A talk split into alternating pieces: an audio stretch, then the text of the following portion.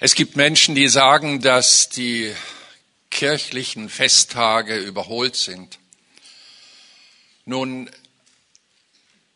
der Gott Israels hat schon in den Büchern Mose eine Festankündigung gegeben und auch eine Festbeauftragung gegeben an das Volk Israel als etwas Gewaltiges in der Geschichte dieses Volkes geschah, dass sie nach 400 Jahren Versklavung eine Befreiung erlebten aus ägyptischer Gefangenschaft und Unterdrückung. Bis heute ist dieses Fest das größte Fest in Israel, das sogenannte Laubhüttenfest, das ja mit der Schlachtung eines Lammes und dem Blut an den Türpfosten begann äh, und diese Befreiung bis heute gefeiert wird, oft auch mit politischem Verständnis, was ja zu einer Entwicklung eines Volkes auch gehört, aber zum anderen natürlich in der Dankbarkeit zu Gott. Und auch wir haben Feste, die herausragen, und dazu gehört fraglos das Weihnachtsfest, das nach dem astronomischen Kalender genau nach der Sonnenwende startet, wenn die Tage wieder länger werden, feiern wir die Ankunft Gottes als Mensch auf dieser Erde durch Jesus Christus. Und danach kommt Ostern und da bewegen wir uns drin. Dann geht es hin zum Pfingstfest, wo dem Christen eine weitere Gnade angeboten wird, sein Christsein hier auf dieser Erde gestärkt und zuversichtlich leben zu können. Und so endet das Jahr mit dem Hinweis auf den Totensonntag und den Ewigkeitssonntag. Und wir sehen, dass in diesen Festen immer wichtige Punkte festgelegt worden sind. Denn mit jedem Fest, das wir feiern, Jahr für Jahr, geben wir der jüngeren Generation, die nachwächst, eine Chance, an etwas erinnert zu werden, was im Leben eines Menschen wichtig ist. So freue dich, dass du in einem Land lebst, wo es diese Feste gibt. Denn es gibt Länder, die haben diesen Vorteil nicht und sie hören auch nicht diese Botschaft und laufen etwas ganz an etwas ganz Wesentlichem vorbei, was der ganzen Menschheit gilt, dass Gott uns Menschen liebt. Wir haben mit dem Osterfest gestern betrachtet, dass das Sterben Jesu Christi am Kreuz eine ganz wichtige Funktion hatte, nämlich die Macht der Sünde an sich austoben zu lassen, die Macht der Sünde aller Menschen, die je gelebt haben, die leben und die noch leben werden. Es ist etwas ganz Außergewöhnliches. Wir haben die Kraft der Sünde bedacht, dass sie nach wie vor sich in das Menschenleben einschleichen möchte, oft mit trickreichen Varianten. Und nun haben wir den Ostersamstag. Es ist in der Tat Grabesstille. Dort damals in Jerusalem, der Stein ist vor dem Grab, der Leichnam Jesu liegt in dem Grab. Das bringt mich zu diesem Thema an diesem Abend, Sterben und dann. Und die Frage, die oft gestellt wird, ist denn mit dem Sterben nicht alles zu Ende? Oder kommt da noch etwas? Ist durchaus existent. In meiner Familie väterlicherseits, also mein Opa, der hatte eine klare Meinung dazu. Nach dem Tod geht es zwei Meter unter die Erde und das war es. Er war also überzeugter Atheist und glaubte nicht an ein danach. Aber ich möchte diese bohrende Frage all den Menschen stellen, die vielleicht auch so von ihrem Opa informiert worden sind, dass nach dem Tod alles aus ist, dass ihr doch die Chance nutzt, einmal innezuhalten und dieser Frage nachzugehen. Ist nach dem Sterben wirklich alles vorbei? Können wir, die wir in Zeit und Raum leben, das so selbstherrlich und sicher behaupten und sagen? Und die andere Frage, die mir in der Vorbereitung kommt, oder muss der Mensch sich noch während seiner Lebzeit auf etwas vorbereiten, wenn es denn danach wirklich weitergehen sollte? Und was wäre da zu beachten? Nun, an diesem Ostersamstag gedenken wir. Wir erinnern uns zurück. Gott hat gesagt, wir sollen uns erinnern an das, was er Gutes getan hat. Und so grausam das Sterben Christi und sein Leiden war, ist etwas Gutes von Gott her inszeniert worden für uns Menschen. Aber trotzdem, Jesus Christus hatte eine Mutter.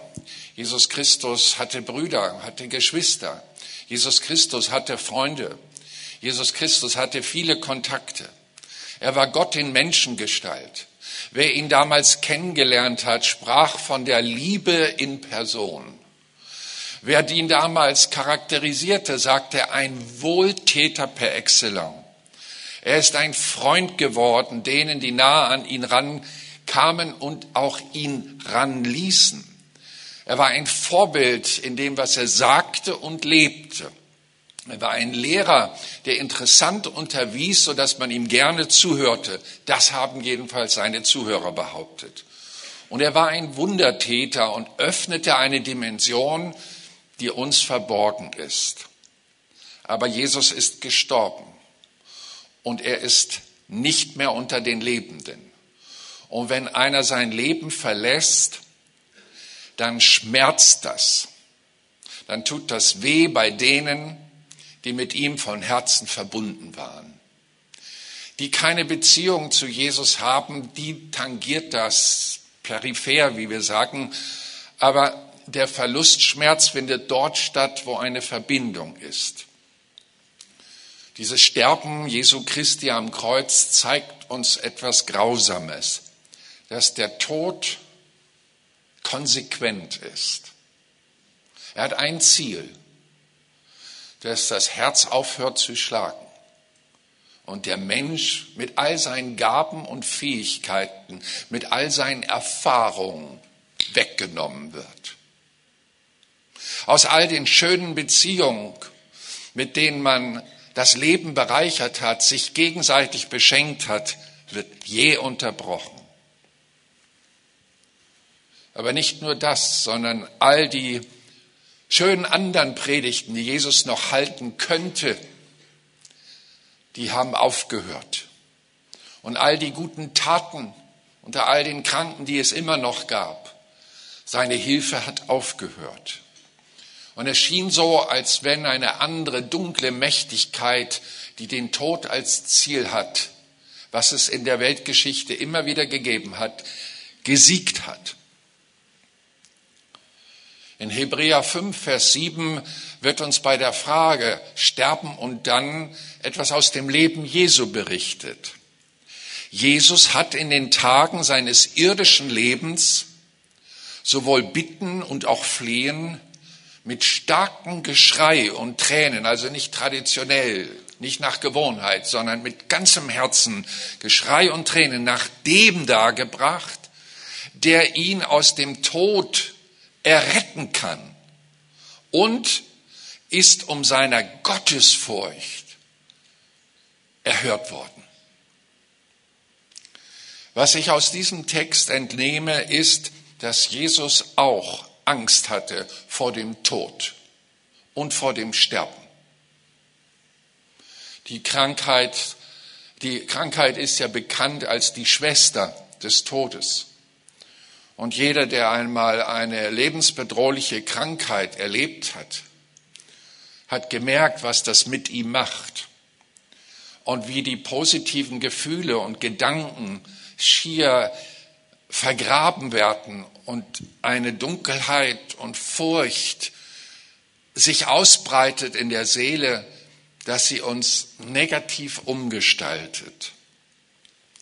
Warum hatte Jesus Angst vor dem Sterben.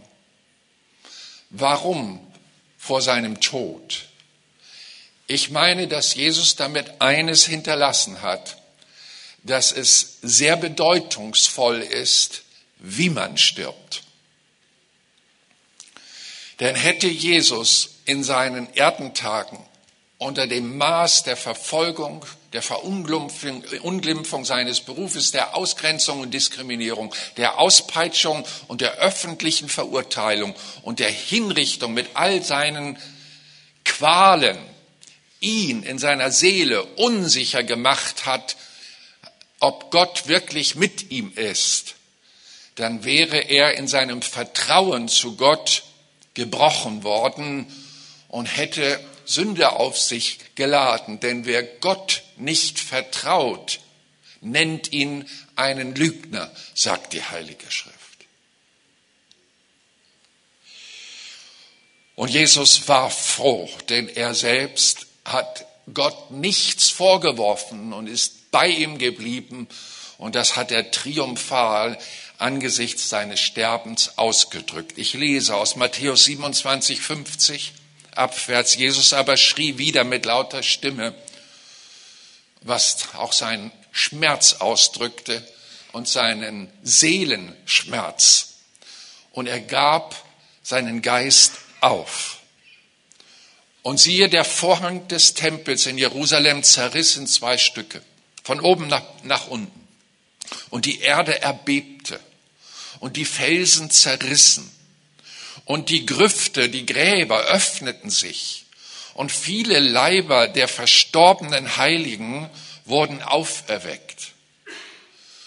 Und die blieben dort in dem Grab, wenn ich das auslegen darf, bis zu dem Tag, den wir morgen gedenken und feiern. Und sie gingen nach seiner Auferstehung aus ihren Gräbern heraus und gingen in die heilige Stadt, die da heißt Jerusalem, und sie erschienen vielen. Als aber der Hauptmann und die mit ihm Jesus bewachten, das Erdbeben mitbekamen und das, was geschah, fürchteten sie sich sehr und sprachen aus der Furcht, wahrhaftig, dieser war doch Gottes Sohn.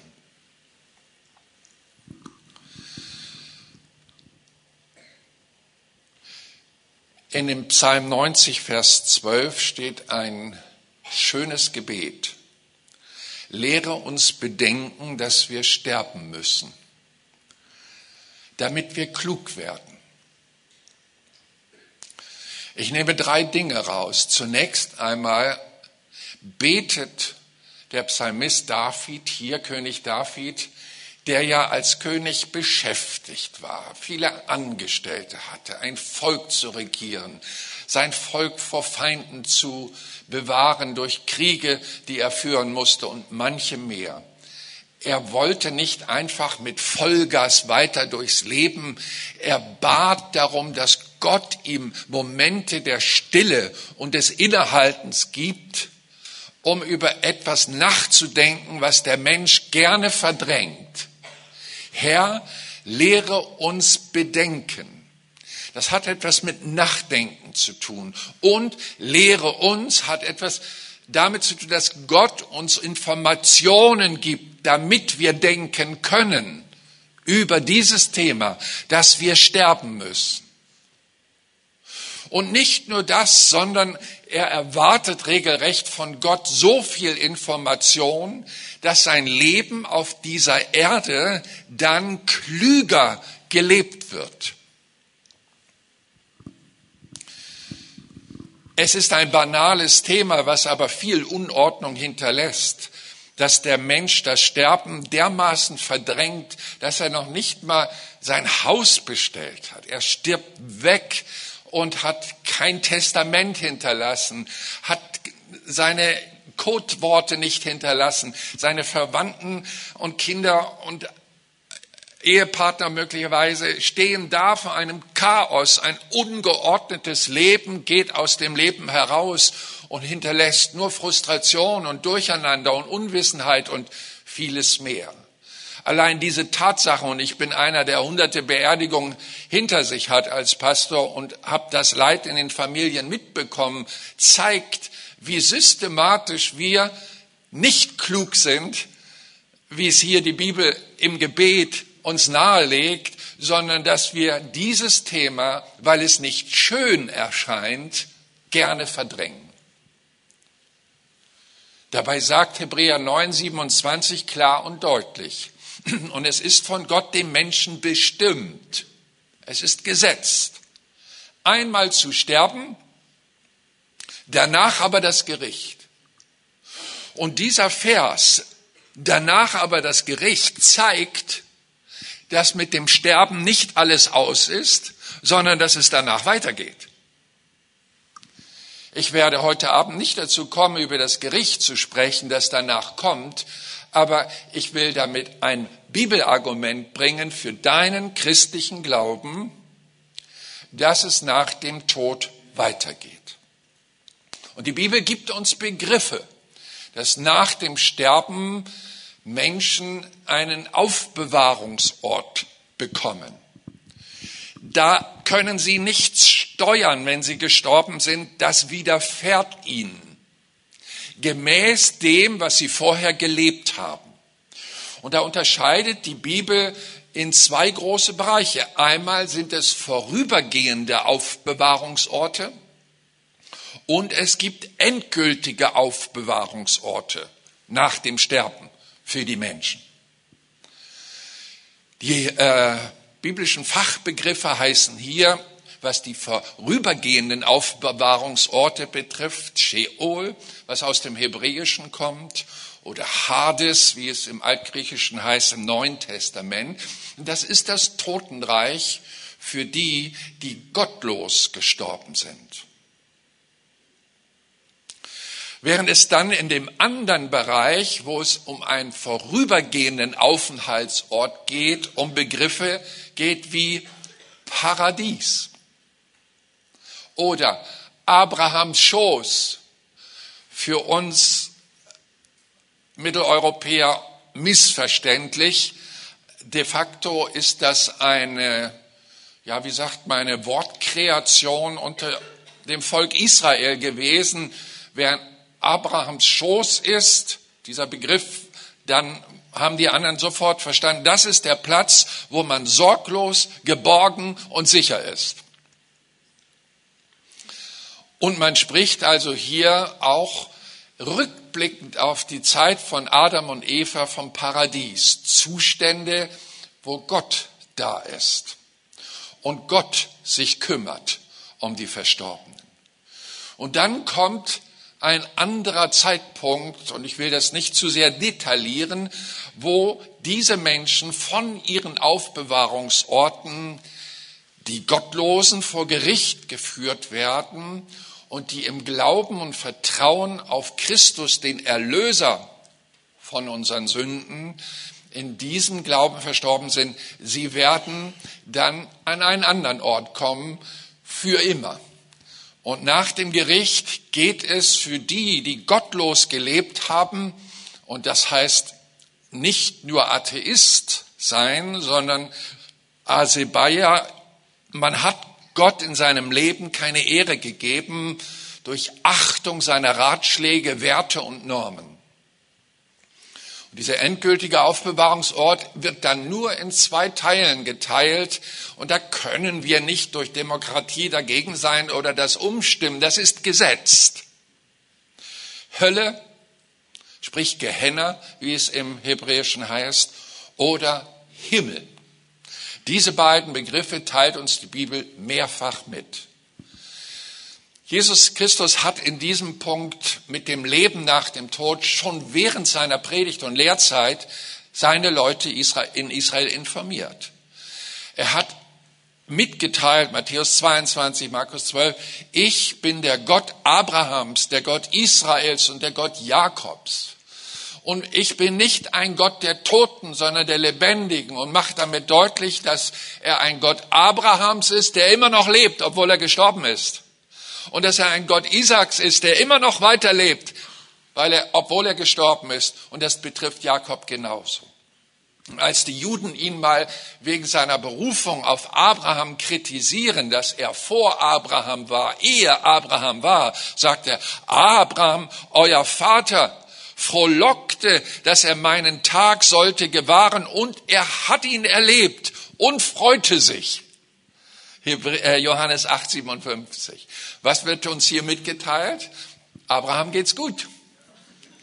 Und er hat, naja, nach der Zeitrechnung, lass mich kurz durchrechnen, 1850 Jahre gewartet, als er verstorben war, wusste aber schon, dass der Tag kommen wird, wo Gott Mensch wird in Jesus Christus.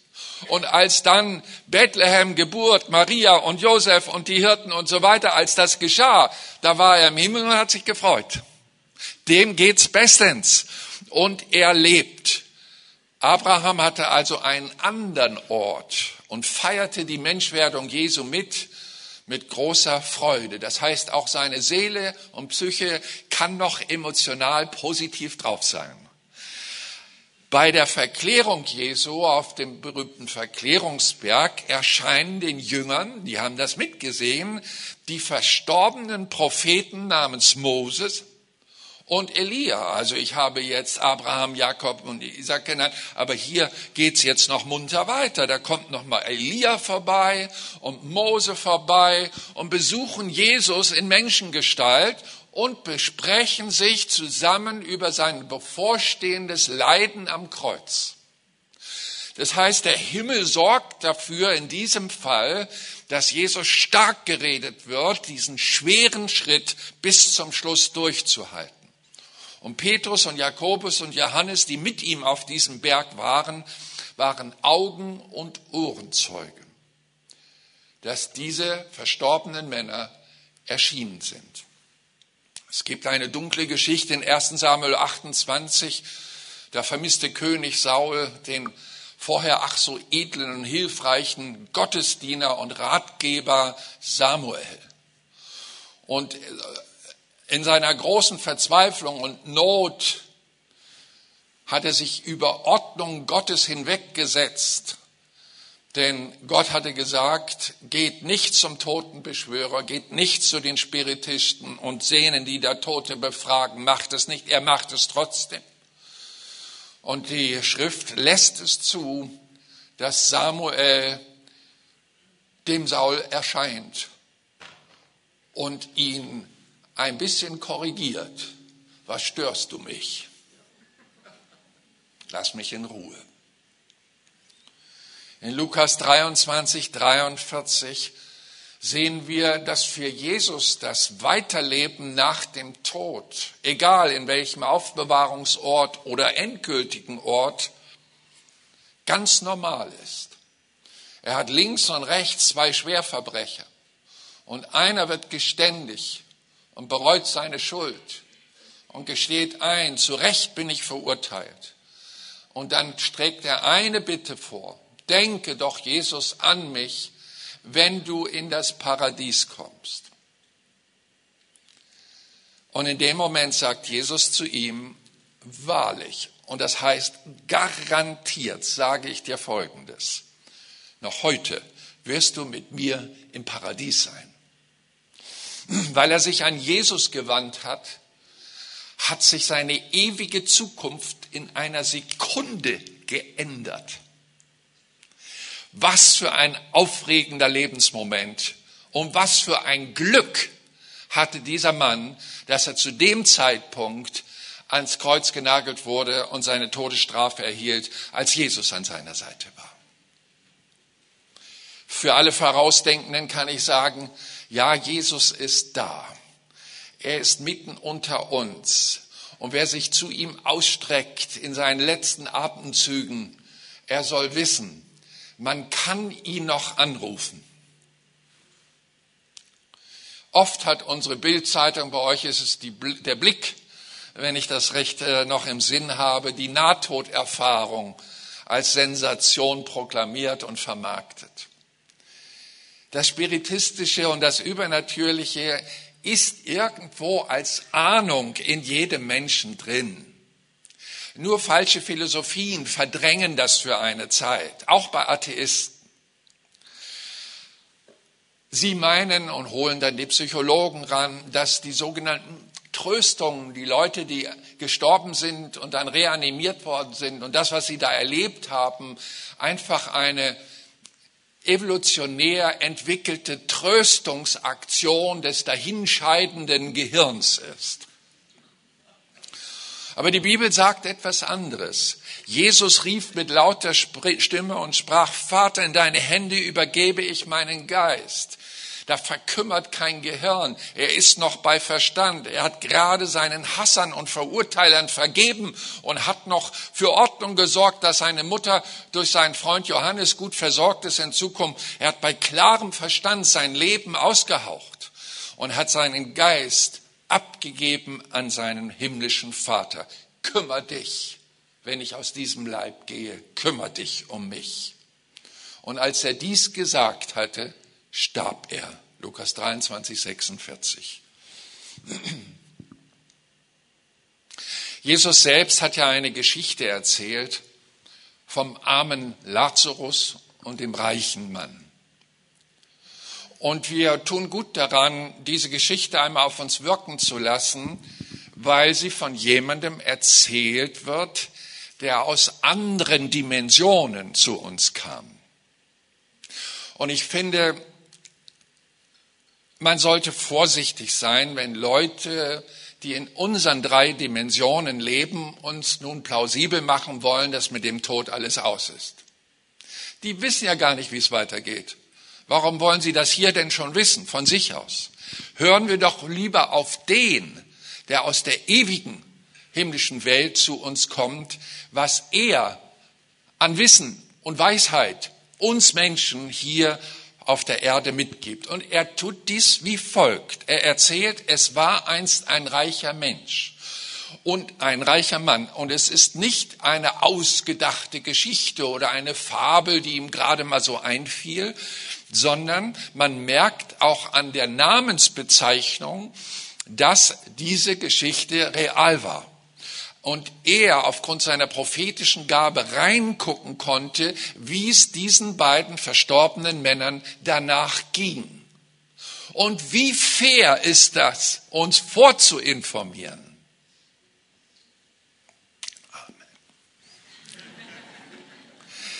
Dieser reiche Mann, der kleidete sich in Purpur und feinsten Leinen und lebte Tag für Tag herrlich und in ich füge dazu irdischen Freuden.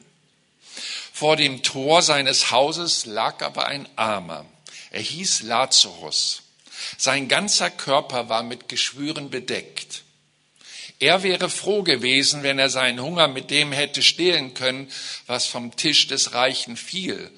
Aber nur die Hunde kamen und leckten an seinen Wunden. Schließlich starb der Arme. Er wurde von den Engeln zu Abraham getragen und durfte sich an dessen Seite setzen. Auch der Reiche starb und wurde begraben. Im Totenreich aber litt er große Qualen. Als er aufblickte, sah er in weiter Ferne Abraham und an dessen Seite Lazarus. Vater Abraham, rief er, hab Erbarmen mit mir und schicke Lazarus hierher. Man kannte sich. Lass ihn seine Fingerspitzen ins Wasser tauchen und damit meine Zunge kühlen. Ich leide furchtbar in dieser Flammenglut. Abraham antwortete ihm, mein Sohn, denk daran, dass du zu deinen Lebzeiten deinen Anteil an Guten bekommen hast und dass andererseits Lazarus nur Schlechtes empfing. Jetzt wird er dafür hier getröstet und du hast zu leiden. Außerdem liegen zwischen uns und euch ein tiefer Abgrund, so dass von hier niemand zu euch hinüberkommen kann, selbst wenn er es wollte. Und auch von euch dort drüben kann niemand zu uns gelangen. Dann, Vater, sagte der Reiche, schick Lazarus doch bitte zur Familie meines Vaters. Ich habe nämlich noch fünf Brüder. Er soll sie warnen, damit sie nicht auch an diesem Ort der Qual ankommen. Abraham entgegnete, Sie haben Mose und die Propheten. Auf die sollen sie hören. Nein, Vater Abraham, wandte der Reiche ein, es müsste einer von den Toten zu ihnen kommen, dann würden sie umkehren. Darauf sagte Abraham zu ihm, wenn sie nicht auf Mose und die Propheten hörten, werden sie sich auch nicht überzeugen lassen, wenn einer von den Toten aufersteht. Krasse Geschichte. Zeigt uns aber, dass es nach dem Sterben weitergeht. Da lebt also ein sehr reicher Mann, um eben mal sieben Gedanken rauszunehmen aus dem Text. Und sein Wohlstand erlaubt ihm, sich alle Wünsche zu erfüllen und sein Leben zu genießen. Und er hat keinen Grund zum Klagen. Neben allen Annehmlichkeiten, die ihm das Leben so bereitete, ist er auch religiös und mit bedeutenden Männern Gottes offensichtlich vertraut. Das Zweite, was ich feststelle, vor seiner Haustüre liegt also ein todkranker Bettler namens Lazarus, der aus Essensresten sein Leben fristet. Doch einzig die Hunde erweisen ihm eine Zuwendung, indem sie seine Wunden lecken. Und wir wissen ja, der Speichel auch bei Hunden ist desinfizierend. Das Dritte, was ich feststelle, ist, Lazarus stirbt. Dort wird kein Grab vorgenommen, keine Beerdigung in dem Sinne. Es heißt ja, er wird von Engeln, ich betone die Mehrzahl, abgeholt und an seinen Bestimmungsort in der jenseitigen Welt getragen. Die himmlischen Boten bringen ihn zu Abraham, dem Glaubensvater Israels. Er befindet sich nun an Seite an Seite mit diesem herausragenden Mann des Glaubens, auch von dem er in der Bibel oft gehört hat. Denn jeder Jude wächst mit der Tora auf. Das ist Schulbuch, das ist Geschichtsbuch, das ist Mathebuch, Ethikbuch und was weiß ich alles. Das ist der Glaubensheld, von dem die Bibel so viel bezeugt. Und nun darf er an seiner Seite sein. Während seines irdischen Daseins hatte er äh, den Namen ja Vater der Gläubigen. Abraham. Und mit anderen Worten, dieser im Leben so arme und kranke Lazarus wird nach seinem Sterben unmittelbar, also in diesem gleichen Bereich, in der jenseitigen himmlischen Welt gebracht. Ich meine, man denkt so, Abraham, boah, der kriegt also einen kleinen Minithron da in dem Aufbewahrungsbereich des Paradieses. Aber Lazarus, von dem die Bibel nichts weiter sagt, außer sein Elend, kriegt gleich hier gleiche Sitzposition. Wow. Jesus, was erzählst du uns da? Ich sehe als zweites, dass man hier Folgendes bedenken sollte. Warum befindet sich Abraham denn wirklich in der himmlischen Welt, im Paradies? War er fehlerlos? Nee. Er war nicht sündlos. Wir haben in seiner Biografie einige dunkle Stellen. Wie kommt er denn dahin? Die Bibel erklärt uns hier mehr oder weniger, dass trotz seiner Verfehlung er aufgrund seines Vertrauens zu Gott gerechtfertigt wurde. Die Bibel sagt das in Römer 4, Vers 3. Abraham glaubte Gott und das wurde ihm als Gerechtigkeit angerechnet. Was glaubte er dann an Gott? Dass Gott ein Retter ist, ein Helfer, dass Gott ein barmherziger Gott er wandte sich an die Güte Gottes und er glaubte, dass Gott ein gnädiger Gott ist. Auch wenn er mit dem Glauben an einen verheißenen Messias verstarb und ihn nicht erlebte, so hatte er prophylaktisch in sich einen Glauben, dass Gott sich in seiner Gerechtigkeit ihm zuwenden wird. Und dann viertens stirbt der Reiche. Und bei ihm fügt Jesus hinzu, dass er begraben wurde, also mit Pomp und Prunk. Wie das bei Reichen so ist, da kommen auch viele zur Beerdigung. Ich habe solche Beerdigungen gehabt. Kaum sind sie berühmt und haben sie mit ihrem Reichtum was dargestellt, kommen die Leute, die alle Nutznießer waren von diesem genialen, begabten Menschen. Und bei Lazarus, die Beerdigung fiel aus, mangels Teilnehmer. Ist nicht groß erwähnt worden, aber so sah es aus. Und ich sehe hier, dass dem Reichen noch einmal ordentlich Ehre erwiesen wird von den Trauerteilnehmern. Aber bei dem Reichen werden keine Engel erwähnt. Die Trauerbegleitung bei Lazarus waren Engel Gottes. Doch kaum ist der Reiche im Jenseits, ist alles so anders. Keine Annehmlichkeit mehr die er auf der Erde gewohnt war. Keine Villa, keine Bedienung, kein Service, Der Reiche befindet sich an einem anderen Ort als Abraham. Aber Jesus wird noch deutlicher. Er sagt, im Totenreich litt er Qualen. Ich finde kein deutsches Steigerungswort für Qualen. Ich muss das nicht ausführen. Qualen sind mehr als Schmerzen. Und mehr als dass es hier oder da mal ab und zu weh tut. Qualen ist das stärkste Wort für Pein, für aussichtslose Schmerzen, die man nicht lindern kann durch irgendetwas. Und nun in seiner ganzen Qual, auf die Jesus hinweist, erklärt Jesus andererseits, dass Lazarus getröstet wird. Ohne Schmerz ist, keine Krankheit mehr hat. Und wie haben wir das zu verstehen? Offensichtlich gibt es nach der Schilderung von Jesus im Jenseits zwei unterschiedliche Bereiche. Die himmlische Welt des Reiches Gottes, in dem Gott selber und seine Engel zu Hause sind, und ein anderer Teil, das ist das Totenreich, in welchem sich die befinden, die sich von Gott getrennt haben, beziehungsweise die Beziehung zu Gott nie wollten. Der Reiche ist verwirrt und entsetzt über seinen schmerzhaften äh, Zustand. Und als er aufblickte und dann sieht, wie gut es dem Lazarus geht, versucht er, wie er früher auch gearbeitet hat, Vitamin B. Lazarus und so könnte der nicht mal, ne? Also lass ihn doch mal, jetzt geht's ihm gut, da kann er doch auch Gutes tun. Also der Mann war durchaus bei Verstand.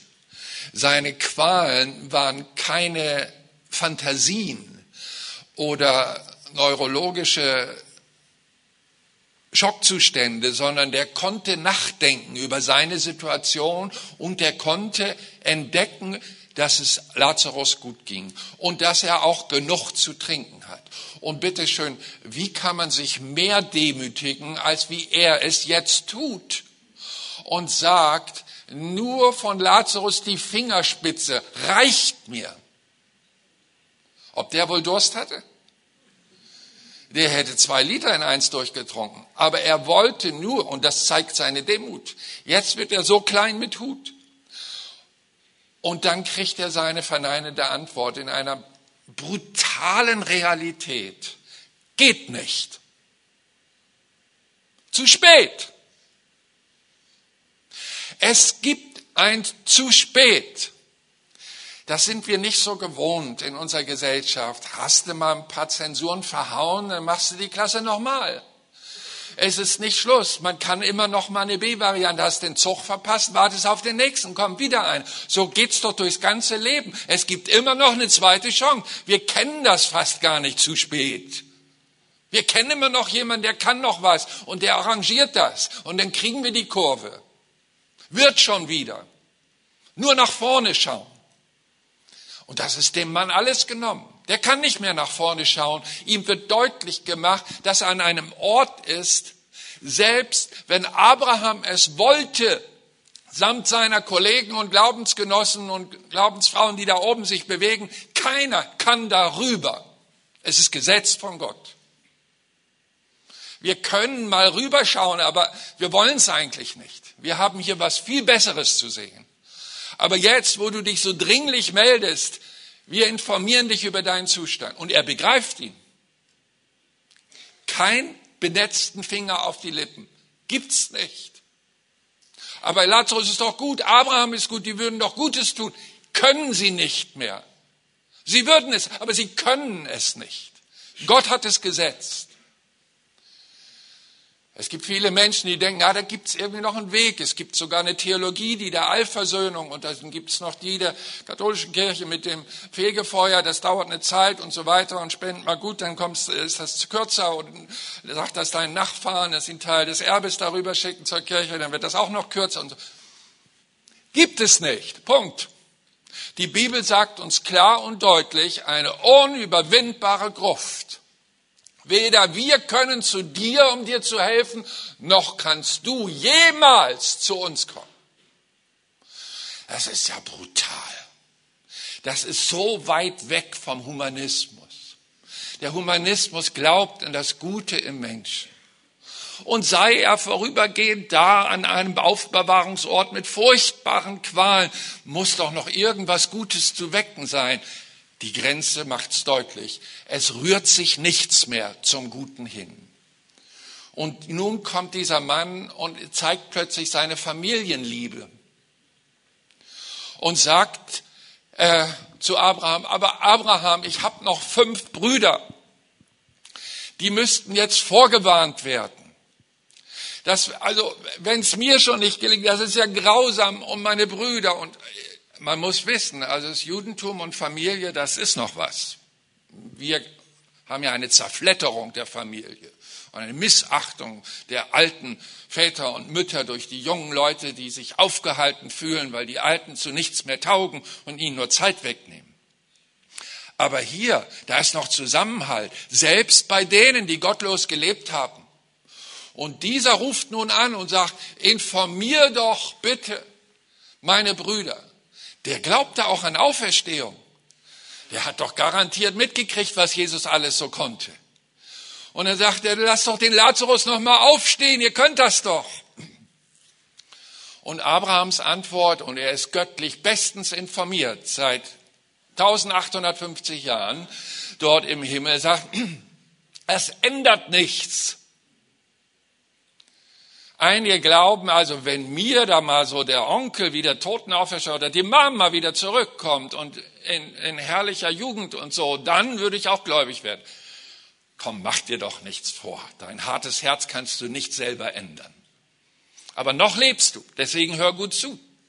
Dieser Mann ist nicht mehr in seinem Fleisch und Blut, nicht mehr in seinem Leib. Und er hat eine Chance verspielt. Und das erkennt er und realisiert er. Er sagt kein großes Aber, er diskutiert nicht und sagt, ja, Variante A, ihr kommt rüber oder hol doch mal eine Leiter und dann geht das vielleicht. Der, der akzeptiert das so, wie das ist, wie es ihm gesagt wird. Und er muss auch die zweite Info akzeptieren. Und die ist, sie haben Mose und die Propheten. Es wäre ein anderes Bibelstudium, das euer Pastor euch sicherlich immer wieder mal gönnt und anbietet, zu wissen, wie oft Jesus in seinen Predigten Mose und die Propheten zitiert. Mose und die Propheten, Mose und die Propheten. Da ist alles geschrieben, auch was die Ewigkeit betrifft. Das Alte Testament ist nicht überholt.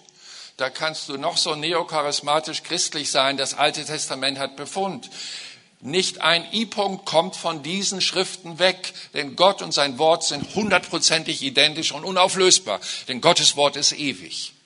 Kann durch keine Theologie, keine moderne und liberale Theologie oder wie auch immer verändert werden. Menschen können es versuchen, aber sie laufen in, das, in den Irrtum hinein. Wir halten uns an das Wort Gottes und die Propheten sagen klar und deutlich, Herr, lehre uns bedenken, dass wir sterben müssen, damit wir klug werden. Bitte, wenn wir gestorben sind, wollen wir klug werden? Nein, damit wir vorher klug werden, bevor wir sterben. Darum geht's. Der Tod macht doch von niemanden Halt. Wir alle werden einmal die Erde verlassen. Der eine früher, der andere später. Corona hat mir viele Freunde geraubt.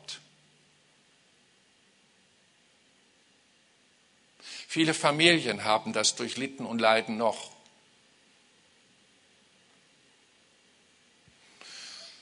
Und meine ukrainischen Schwestern und Brüder leiden unter jedem Todesfall, den dieser Krieg mit sich bringt. Und meine russischen Schwestern und Brüder in ihren Gemeinden genauso, weil ihre Söhne gezwungen werden, durch die Macht und Gewalt eines Herrschers ihr Leben für seine Ideen hinzugeben. Wie sinnlos. Aber der Tod ist konsequent und er ist furchtbar und grausam. Denn schönste Beziehungen, herzlichste Beziehungen werden aufgelöst. Keine Umarmung mehr möglich, kein Wort mehr möglich, keine Versöhnung mehr möglich, keine gute Tat mehr möglich. Aber unser Geist, der mit Gott verbunden ist, wiedergeboren durch ihn, wenn wir unseren irdischen Körper zurücklassen, Leute, dort treffen wir denn Bekannte. Menschen, die vor uns in diesen Aufbewahrungsort des himmlischen Paradieses angekommen sind. Was wird das für ein Wiedersehen? Frei vom Bösen, frei von Qual. Familie geht weiter. Deswegen sollte der Wert der Familie auf dieser Erde geachtet werden. Folge deinem verirrten Sohn, schaut täglich nach ihm aus, wie der Vater seinen verlorenen Sohn zurückerwartet. Unternimm etwas, demütige dich lieber jetzt auf das Minimum einer Fingerspitze in Wasser getaucht, als später in grausamer Zerstrittenheit zu leiden. Die Bibel lehrt uns ganz klar, dass unsere Sündenvergebung daran gekoppelt ist. Vergib uns unsere Schuld, wie auch wir vergeben unseren Schuldigern. Wir sind absolut Pazifisten, was die Beziehung betrifft. Wir lieben den Frieden. Wir lieben Menschen. Wir lieben sogar unsere Feinde. Wir lieben denen, die uns Schmerzen zubereitet hat, die uns Böses getan haben. Und ich rate dir, vergib deinem grenzüberschreitenden Vergewaltiger, das war jetzt prophetisch, dann lass ihn los, lass ihn los, damit du als versöhnter Mensch durch dieses Leben gehst. Halte keine Faust gegen irgendjemand. Vielmehr rede Gutes über sein Leben. Sei wie Jesus am Kreuz. Vater, vergib ihnen, sie wissen nicht, was sie tun. Und Stephanus, der erste Märtyrer, ist genau so aus dem Leben gegangen. Vater, rechne ihnen diese Sünde nicht zu. Das ist unser Lebensstil. So bereiten wir uns hier in der Erdenzeit auf, den, auf das Leben nach dem Sterben vor. Ich komme ins Finale. In 1. Korinther 15, 26 heißt es, als letzter Feind, den wir Menschen haben und noch haben, wird der Tod weggetan. Vorfreude ist, ist was Geniales. Es kommt eine Zeit, wo kein Sterben mehr stattfindet. Wir Menschen sind auch im Paradies nicht geschaffen worden zum Sterben, sondern zum Leben. Und es stand ja auch ein Baum mit Lebenskraft da. Man hätte sich bedienen können. Den Tod verschlingt er auf ewig, prophezeit Jesaja 25, 8. Und der Herr, Herr wird die Tränen abwischen von jedem Gesicht. Und die Schmach seines Volkes wird er von der ganzen Erde hinweg tun. Denn der Herr hat dieses gesagt. Er tut es auch. Und so heißt es in Offenbarung 21, 4. Und er wird jede Träne von ihren Augen abwischen. Er wird es gegengezeichnet. Der Tod wird nicht mehr sein. Auch Johannes greift auf Mose und die Propheten zurück. Nach Trau weder Trauer noch Geschrei noch Schmerz wird immer sein, denn der erste, das Erste ist vergangen. So kommen da Leute in eine Art Lust auf das Sterben. Plötzlich fängt der Tod seinen Schrecken zu verlieren. Ich will lieber heute, sagt Paulus, sterben als morgen. Ist er suizidgefährdet? Wir schauen uns das an. 2. Korinther 12, 2. Der Mensch, also Paulus, wurde in den dritten Himmel versetzt, ins Paradies. Und ich hörte unaussprechliche Worte, die kein Mensch sagen kann. Ihm fehlt das Vokabular. Und das Ergebnis dieser Erfahrung bewirkte in ihm tatsächlich ein tiefes Verlangen, so rasch wie möglich an diesen Ort zurückkehren zu dürfen. Das, was er als Vision real erlebte, hat sein Leben verändert. Und jetzt mal zu dir. Hast du Angst vor dem Tod? Hast du Angst vor dem Sterben? Was bewirkt deine Angst? Das muss ich fragen. Ich muss Rechenschaft geben, ob ich den Leuten, wenn sie denn mir zuhören wollen, ihnen die Wahrheit sage oder nicht. Und ich muss sie auch aus ihren verkrusteten Gedanken Sackgassen versuchen herauszuholen und die eigenen Beruhigungsvernunftschlüsse, die Irrtümer sind, zerschlagen mit dem Wort Gottes.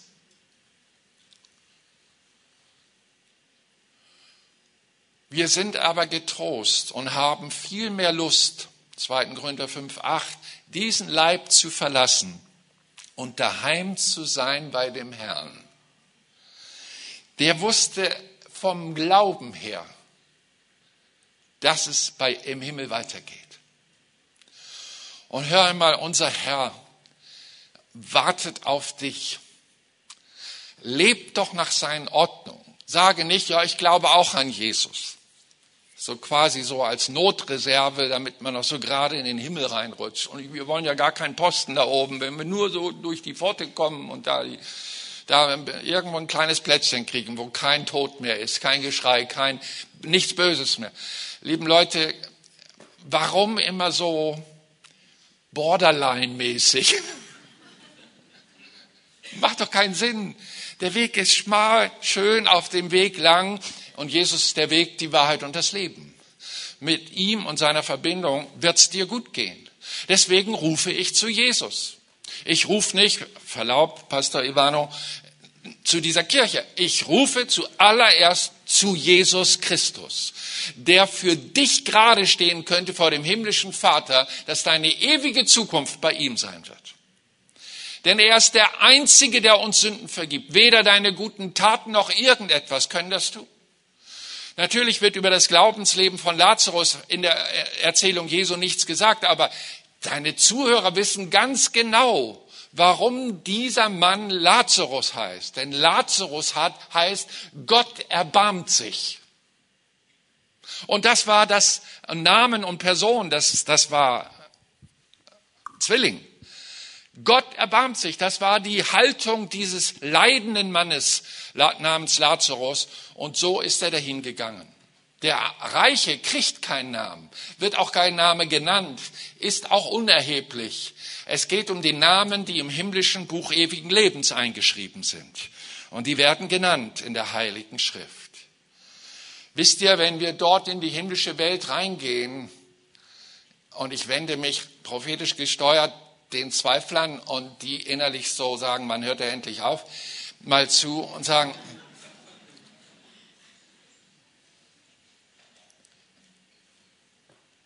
ich wünsche, dass du dabei bist. Ich gönn's dir von Herzen. Ist doch egal, was du angestellt hast. Und hör einmal, ob deine Erziehung, die dich von Gott, die, die nicht, die dich nie zu Gott geführt hat und zu Jesus Christus, die richtige ist. Ich wage das zu bezweifeln.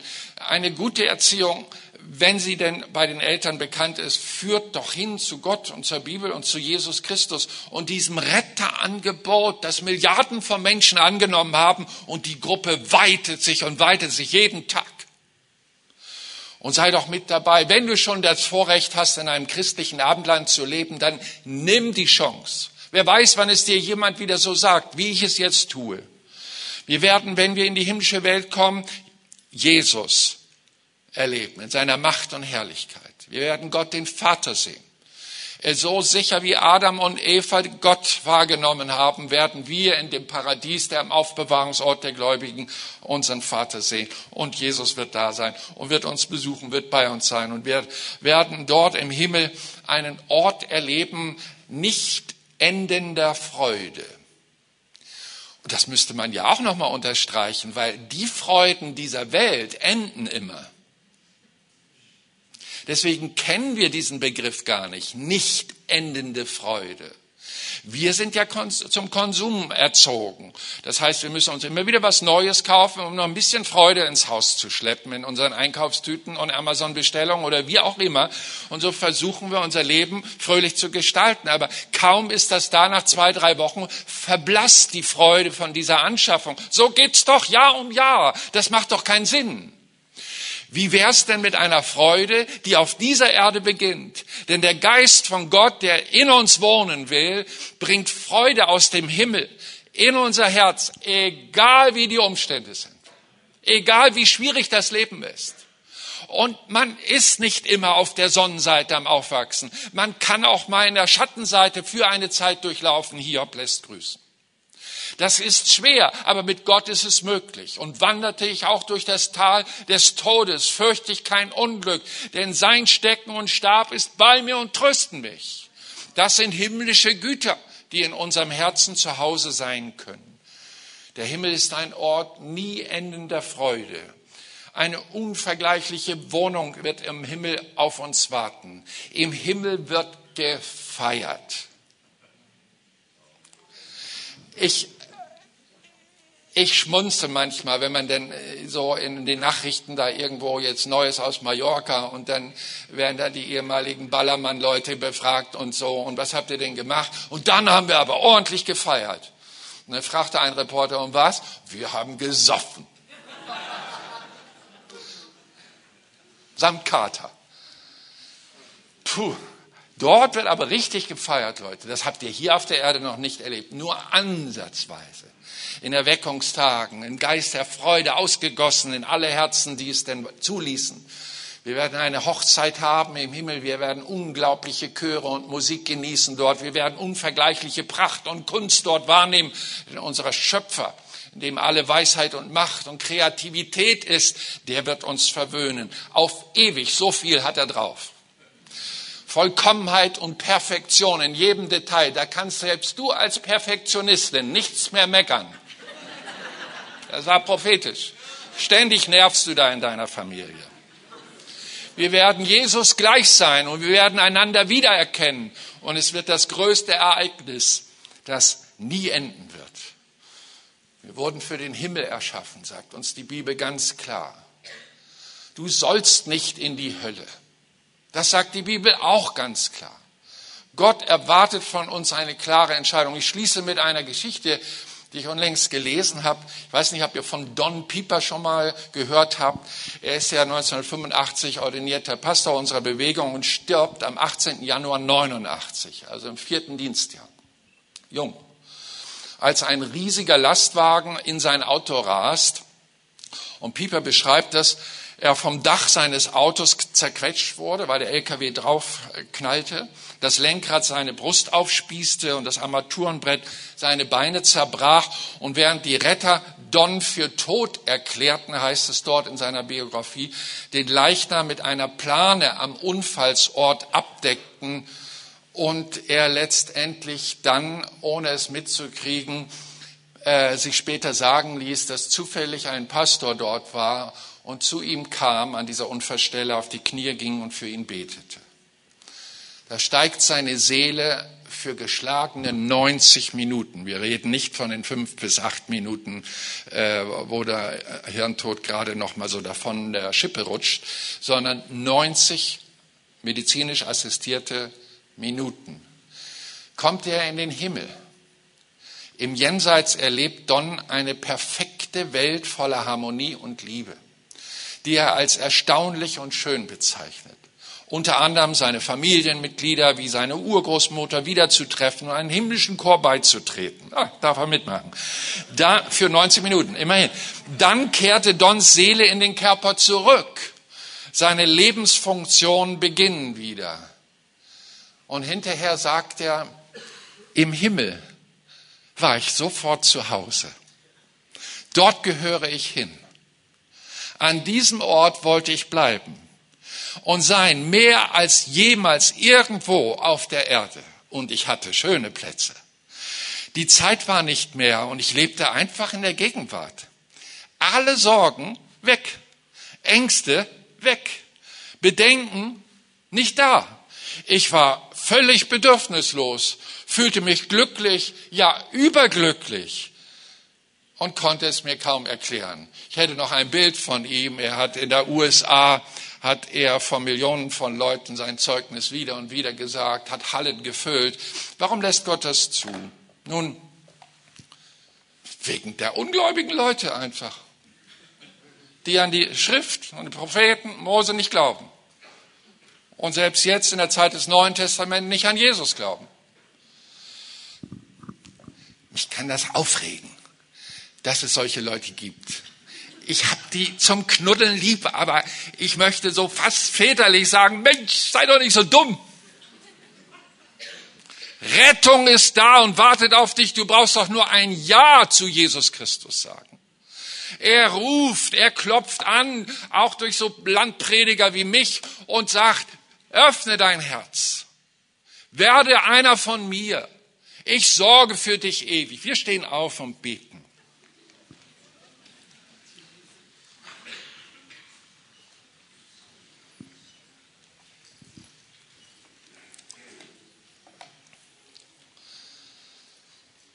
Ach, unser Vater im Himmel, du kennst die Seelen der Menschen. Vater im Himmel, ich las kürzlich, 77 Prozent der Deutschen haben Angst vor dem Dritten Weltkrieg. Dass es mit Atommachkräfte dazu geht. Die Angst steht ihnen in den Augen. Lass dies doch eine Chance sein, dass die Leute aus dem Lager der Angst rüberkommen in die Geborgenheit deines Friedens. Und ich möchte als ein Diener Jesu Christi euch, die hier anwesend seid und auch im Livestream, eine ganz entscheidende Frage stellen, die Sie an diesem Abend glücklich machen kann. Möchten Sie sich versöhnen lassen mit Gott durch Jesus Christus? Ja oder nein?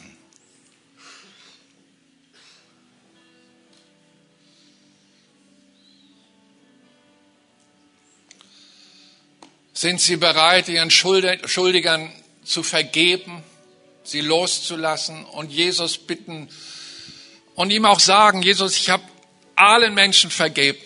In diesem Moment, ich entscheide es. So vergib auch du mir. Das ist das, was du zu tun hast. Ich kann dir die Entscheidung nicht abnehmen. Deine Kirche auch nicht oder irgendein Pfarrer. Überhaupt nicht. Ist deine Sache.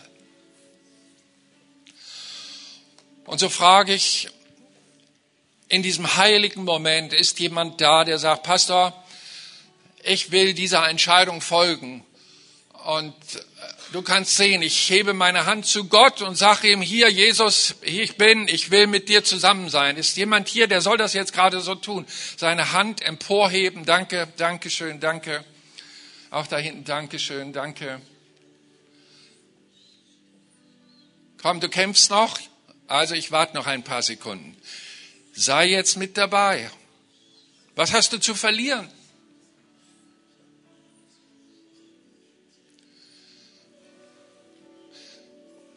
Ja, Jesus sieht deine Hand, ich sehe sie auch. Du kannst sie gerne runternehmen. Ich würde so gerne hier vorne mit euch beten. Habt ihr Lust? Kommt mal. Wir freuen uns. Wir haben das auch alle hinter uns, wir Christen. Das ist so ein schöner Moment, diese Entscheidung zu treffen. Kommt mal nach vorn. Kommt mal hier zu mir, die ihr euch gemeldet habt. Kommt, keine Menschenfurcht. Das bringt nichts. Die Leute, die applaudieren euch noch für eure Entscheidung. Amen, Amen, Amen.